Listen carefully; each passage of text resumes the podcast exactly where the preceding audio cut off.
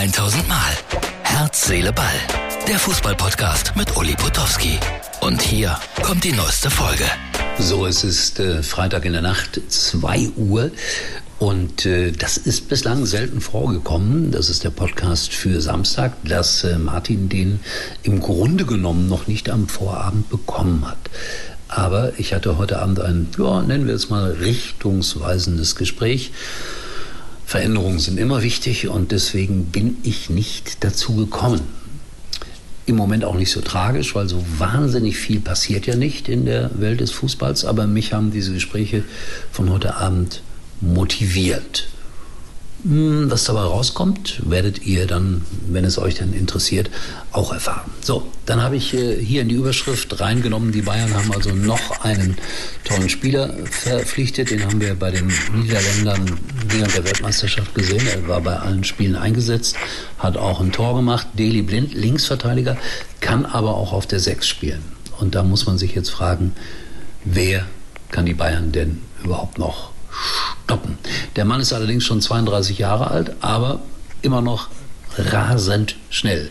Also eine Verstärkung, auf die sich die Bundesliga freuen kann. Der BVB ist äh, auch ins Trainingslager geflogen, genauso wie die Bayern, die ja dann doch wieder nach Katar geflogen sind.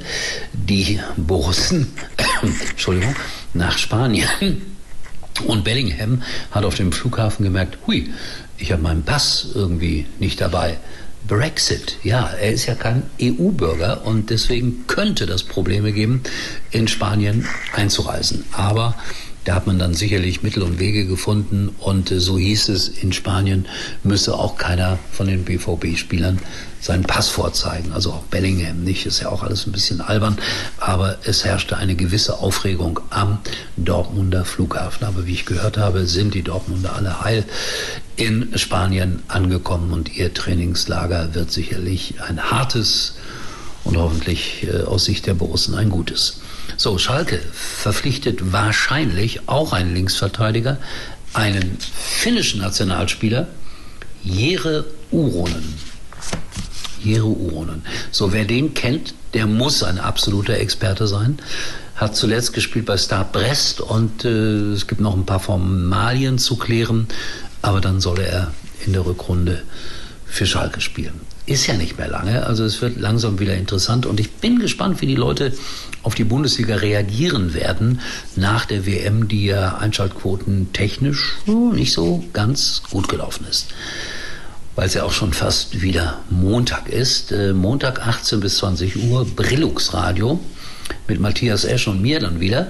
Und wir werden mal untersuchen, welche Sportarten in Deutschland eigentlich erfolgreich sind, wenn keine Deutschen an der Spitze stehen. Das ist ganz interessant, wenn man das mal in den letzten Jahrzehnten verfolgt hat. Immer wenn Deutsche irgendwie in einer Sportart gut waren, wurde das auch geschaut. Tennis, Boris Becker, Steffi Graf, das beste Beispiel. Im Moment hält sich das Interesse ein wenig in Grenzen. Selbst die Formel 1 hat am Anfang nicht funktioniert, als es Michael Schumacher nicht gab. Monatelang, nein, jahrelang jeden Sonntag bei RTL 600.000 Zuschauer, nicht mehr und nicht weniger. Boxen dagegen wurde dann eine große Nummer durch Henry Maske, den RTL perfekt gefeatured hat und auch Axel Schulz hat eine Zeit lang sehr gut funktioniert und später dann die Klitschkos. Also das wird unser Thema sein. Äh, Wäre schön, wenn ihr mitmacht. 18 bis 20 Uhr DRB Plus Brillux Radio einschalten, denn eure Meinung bitte auch gefragt sein. So, das war der nächtliche Podcast. 2.05 Uhr, will hier niemanden wecken.